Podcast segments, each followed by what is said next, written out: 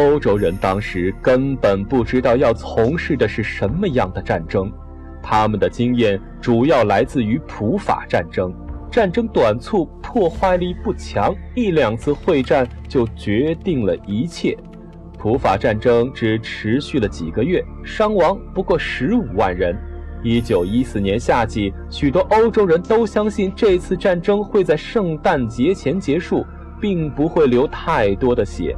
但事实上，此时的战争早已今非昔比。在以往的时代，经济和军事还是相对独立的两个领域，国家的经济资源很难转化为军事力量。拿破仑军队横扫欧洲，并不是因为法国的工业实力雄于天下，而普鲁士能够在色当击败法国，也并不是因为其实法国经济已经濒于崩溃。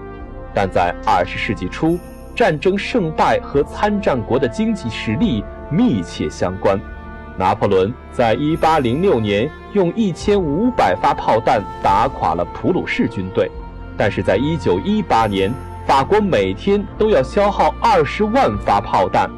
没有强大工业实力的国家，注定要失败。世界已经正式进入总体战的时代。持续四年的美国内战就是他的先奏，但是各国的参谋部里蹒跚迂腐的将军们却没能理解它的含义，他们满脑子还是拿破仑、腓特烈这些过时的符号。群众也被这种乐观精神感染，无论在巴黎还是在柏林，人群都向开赴前线的军队欢呼致敬。他们不知道战争将要持续四年，吞噬掉几百万青年。那些肢体残缺的幸存者返回家园的时候，也会发现一切都已面目全非。旧的世界已像幻象一样随风飘逝。但在那个夏天，大家还意识不到这一点。他们一厢情愿地认为一切都不会持续太久。和平很快就会来到，世界还会恢复正常。只有少数敏感的人才能察觉到，这将是一场摧毁欧洲文明根基的战争。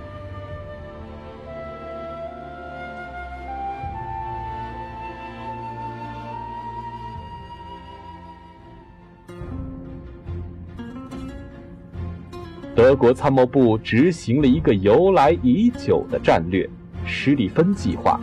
这个计划认为，法国可以快速集结军队，形成打击力量；而俄国的军队虽然更庞大，但机制落后，需要相当长的时间才能集结起来。因此，德国为了避免双线作战，应当抢先集中力量打击法国，把它彻底摧毁。然后再挥师东进，迎击俄国。战略部署上，德国采取大迂回的策略。德法边境上，德国军队应该采取守势，主力部队则部署在右翼，以逆时针方向横扫比利时，突入法国北部，最终目标是巴黎城。整个战略酷似一个巨大的扇形，扇柄则指在德法交界的梅斯凡尔登一线。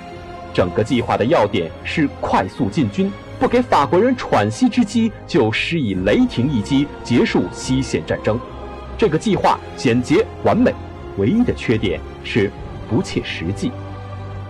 一九一四年的时候，军事形势更有利于防守而不是进攻。当时坦克和轰炸机还没有问世，速射武器却变得接近完美。带弹夹的来福枪和机关枪可以有效地摧毁步兵冲锋，骑兵更是变成了理想的靶子。一八一四年，拿破仑的骑兵高喊“皇帝万岁”，冲向敌军阵线，确实令人望而生畏。但是，一九一四年，一阵机关枪和榴弹炮的钢铁狂飙，就会像割麦子一样准确无误地把他们全部撂倒。只有在东线的开阔地带。骑兵还能发挥一点作用，堑壕战取代了拿破仑时代的运动战，依靠一次突击结束战争已经成了遥远的幻想。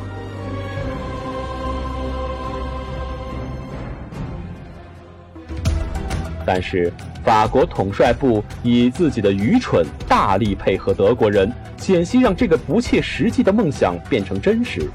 法国的福煦将军梦一般的说道：“只有当一个人认为自己失败了，他才真正的失败了。所以，只有精神上的失败。”他对技术变迁一窍不通，却捻着胡须神秘地说：“任何火器的进步，其最终结果都只会增强进攻方的力量。这样的指挥官只配得到失败。”一群拿破仑的崇拜者充斥着法国参谋部，他们全然不顾机关枪和榴弹炮，一味鼓动士兵端起刺刀大胆冲锋。更要命的是。总司令霞飞没有指挥大规模军团作战的经验，执拗地凭借农民式的直觉断言德国主力将在左翼而不是右翼。在法国将军的配合下，德国计划进展顺利。八月四日，一百万德军开进比利时，势如破竹。唯一的大规模抵抗发生在烈日要塞。但德国的四十二厘米榴弹炮解决了这些问题。很快，整个比利时宣告沦陷。法国比利时边境兵力薄弱，更没有像样的防御体系，简直就像一个松软可口的蛋糕。在比利时的战争第一次显露了现代战争的狰狞。十九世纪的战争局限在战斗人员之间，平民受到的影响不大。但此时，德国士兵却炮轰大学城，枪杀成百的人质，整个欧洲为之义愤填膺。但和未来的杀戮相比，这种暴行完全不值一提。此时，欧洲人的战争道德还没有彻底沦丧，他们站在旧文明的残骸上，对新世纪的暴行震惊不已。但很快，他们就会对此见惯不惊。法国军队又在做些什么呢？他们没有挥师北上，反而沿着德法边境攻击敌军。法国士兵端起刺刀冲向阿登的德军，下面发生的不是战斗，而是屠杀。德国人在坚固的防御阵地后面成批成批地枪杀法军。其实此时无论是法军还是德军都不知道该怎么防御，怎么进攻。但是法国参谋部在愚蠢程度上略胜敌人一筹，法军丢盔卸甲地败下阵来。德国人本可以顺势追击，但德国总参谋长毛奇深恐会把法军赶到北线，影响到施蒂芬计划的实施，因此停止追击。发生在法国北部的战争变成了一场赛跑，法国北部军团、英国远征军向巴黎方向撤退。德国军队则向巴黎方向挺进，双方奔跑速度相当，大约每天三十公里。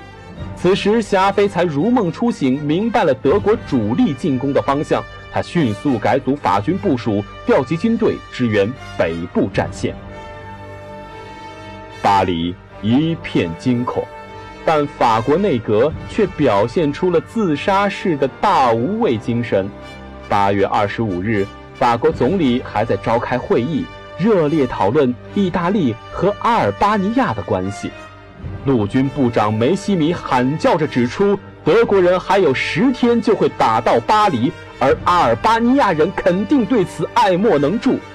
直到这时，总理才放弃了他心爱的话题，决定组成一个军团防御首都。